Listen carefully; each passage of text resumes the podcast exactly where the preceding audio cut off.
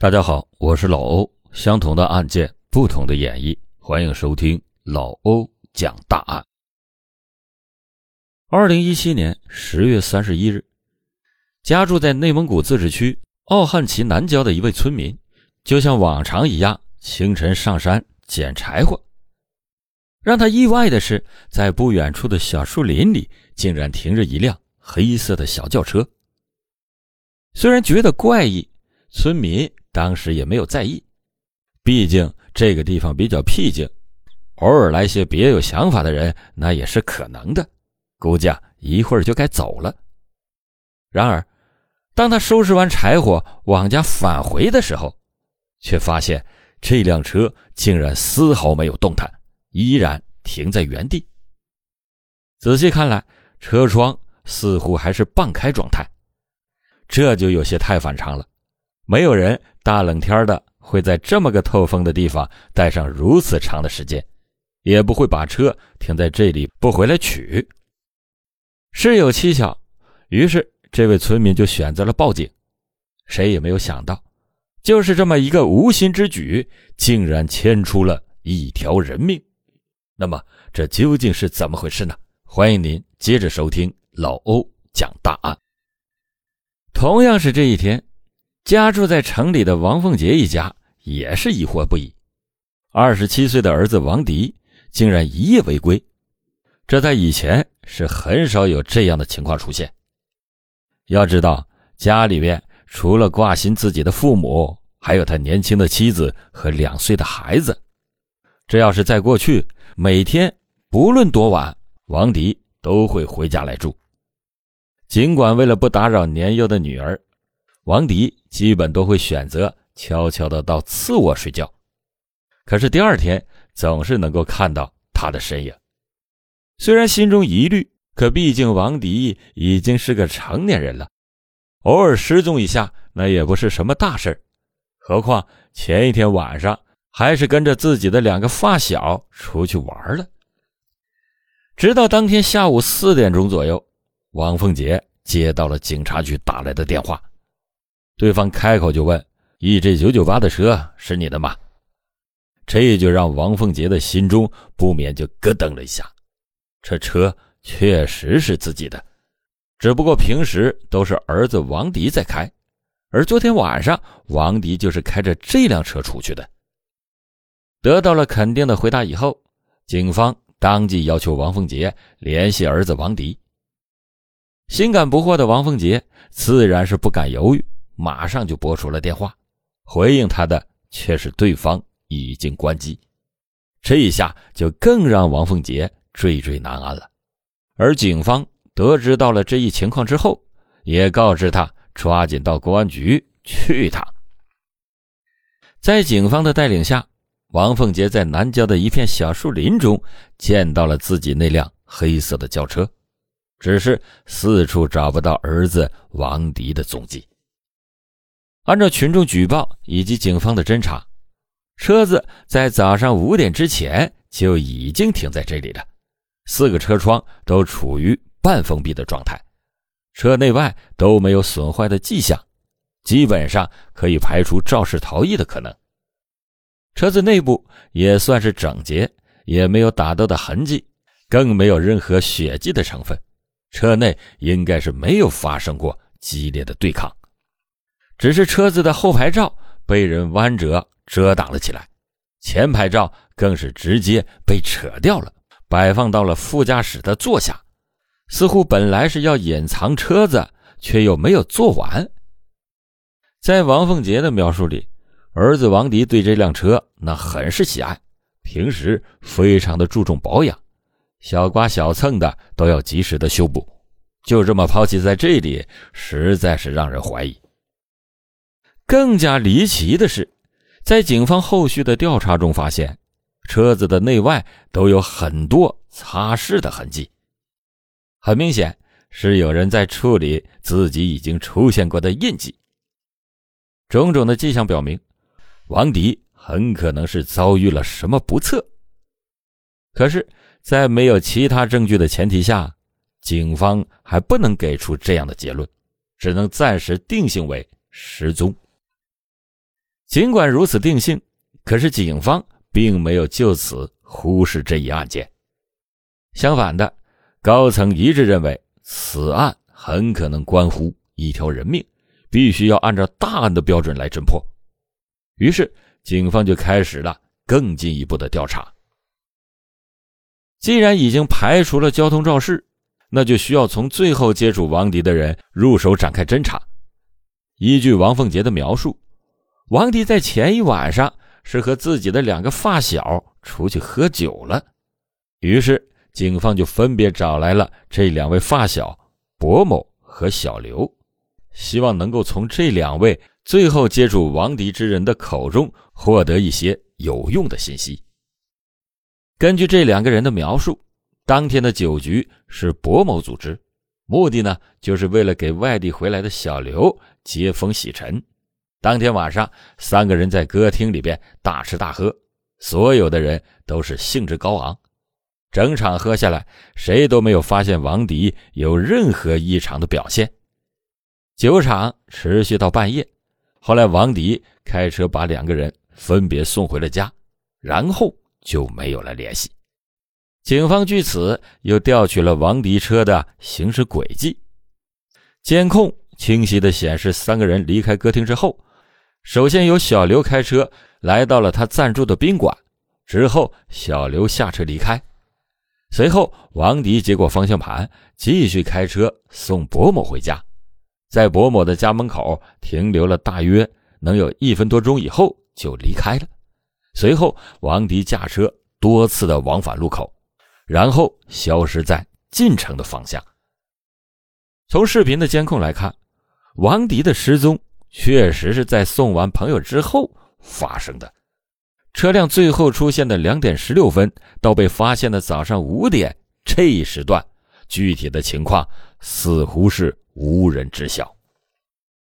但是，侦查人员还是有些疑问。没有得到解答。在博某家门口，由于监控的距离较远，又是在深夜，逆着车灯的光照拍摄，所以很难依靠监控视频来判断薄某是否已经下车回家。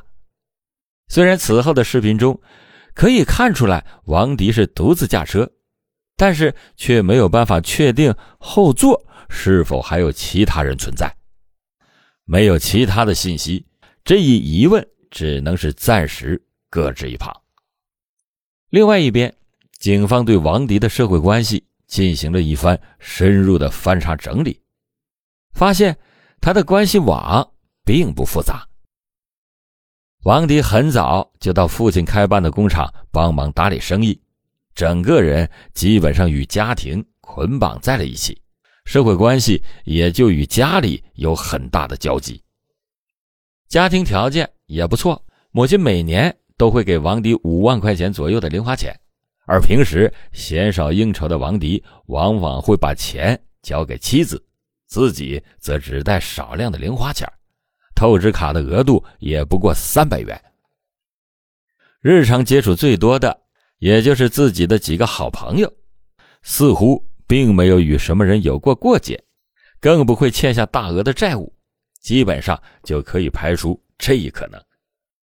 就在调查将要陷入死结之时，警方意外的发现了一条重大的线索：王迪曾经找宾馆的服务员以及社会上的人要消除宾馆的一条记录。原来，王迪曾经与一位有夫之妇有染，而且这一情况还被对方的丈夫给获悉了。就在不久前。这位丈夫还拿着菜刀威胁过王迪，这一时之间出现了两波重大的嫌疑人，警方振奋不已。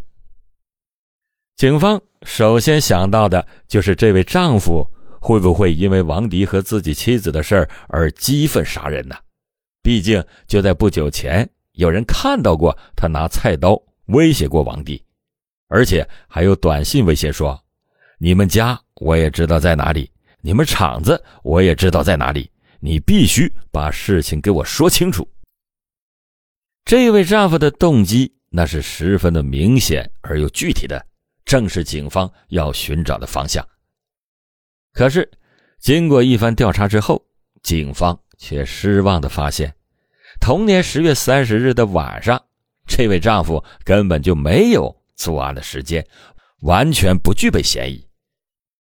于是，警方转而向王迪所找的几位社会人方向侦查，希望能够找到案件的关键。根据调查，王迪曾经出资一万元。请这两位社会人给他处理这条宾馆的记录，可是直到被对方丈夫发现，这两个人也没有处理完毕。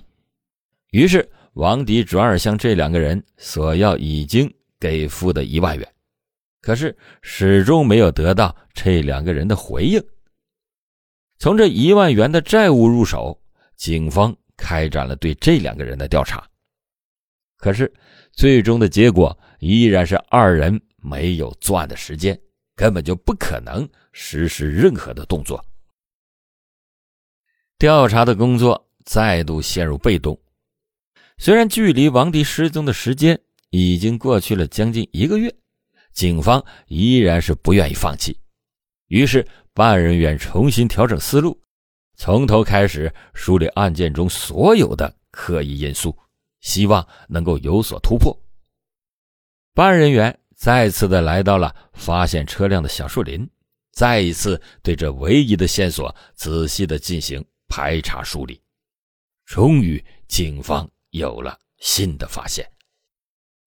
虽然车的每一个细节以及汽车的现场每一寸土地都已经被办案人员仔细的翻查过数遍，可是，一个最为显著的问题却始终没有受到关注。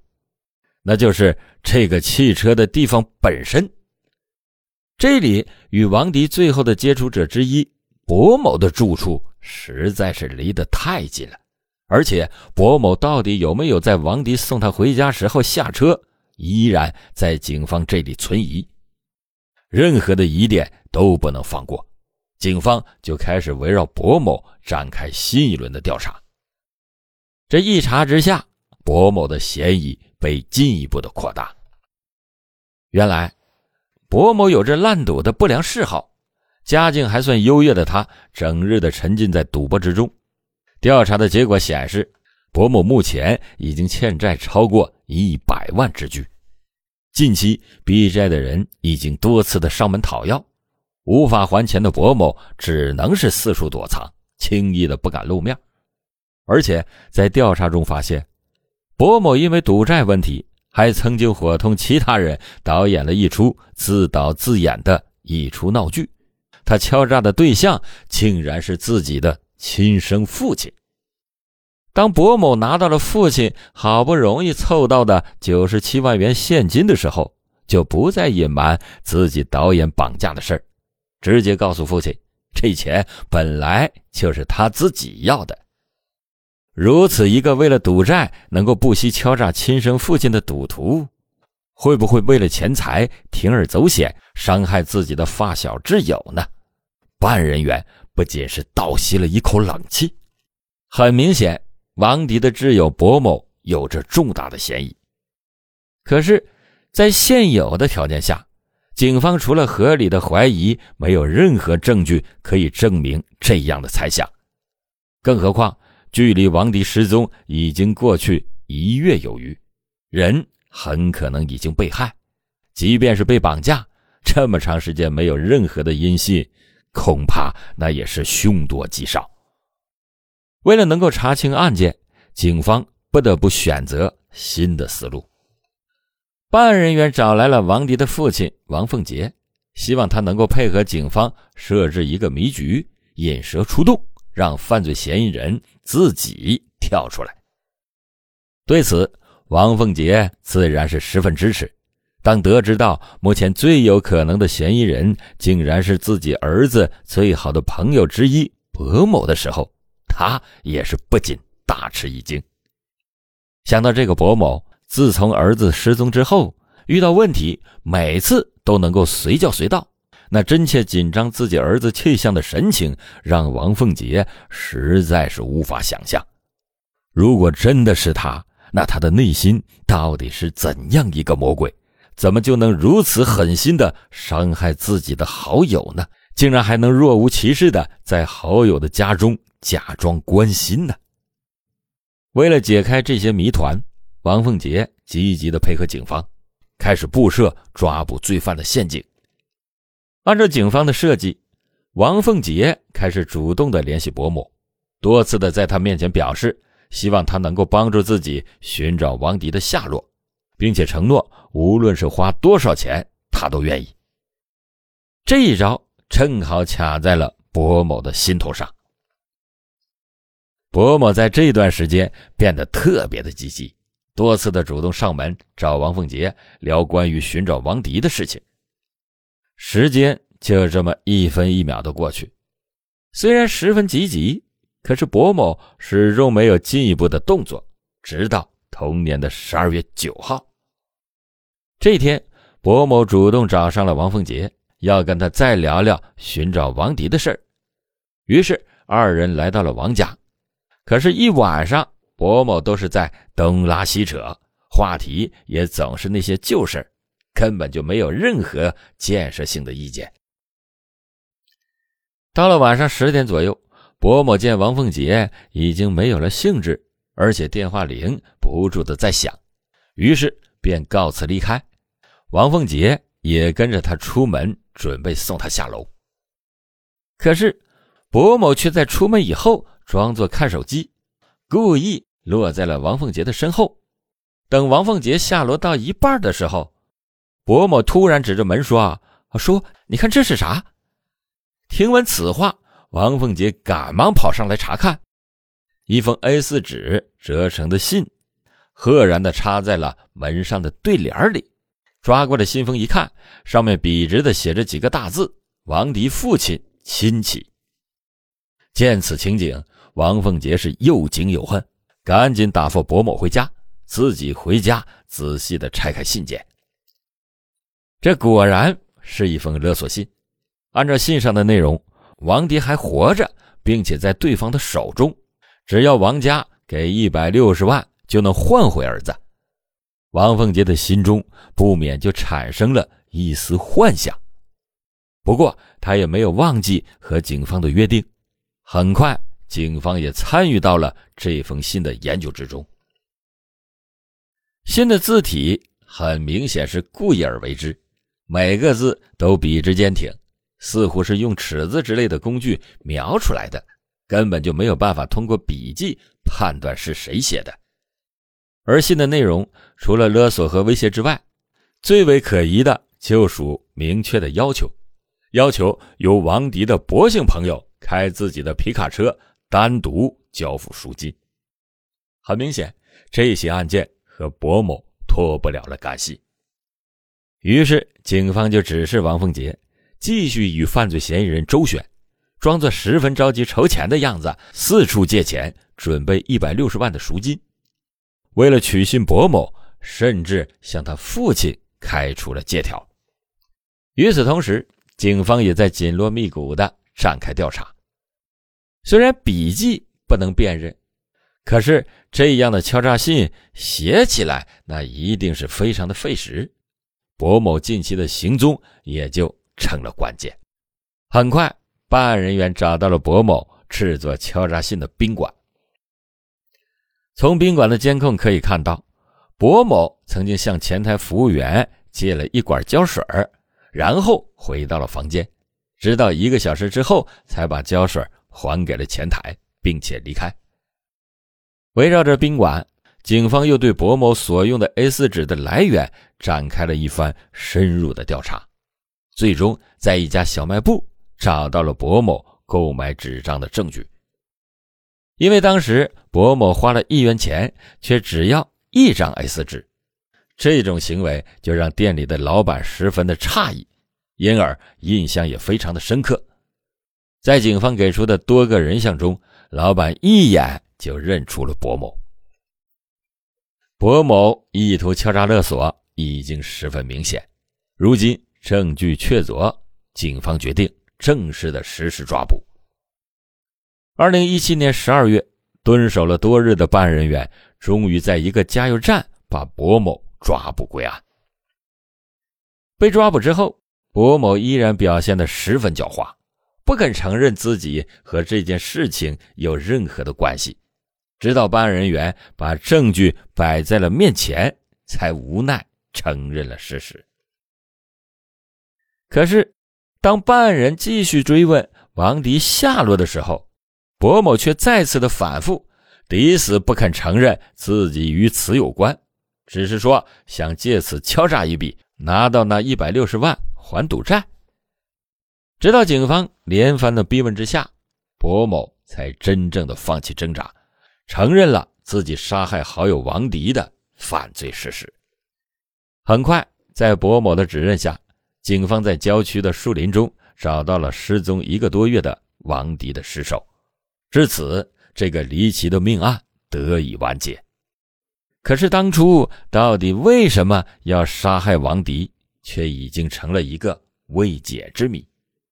按照伯某的供述，当天晚上。只剩王迪和自己两个人的时候，伯某就开始向王迪索要之前借给他的三十万元欠债，可是王迪不肯归还，伯某就不断的辱骂王迪，于是两个人开始了激烈的争吵，王迪还趁机打了伯某一巴掌，于是争吵就发展成为了厮打牛车。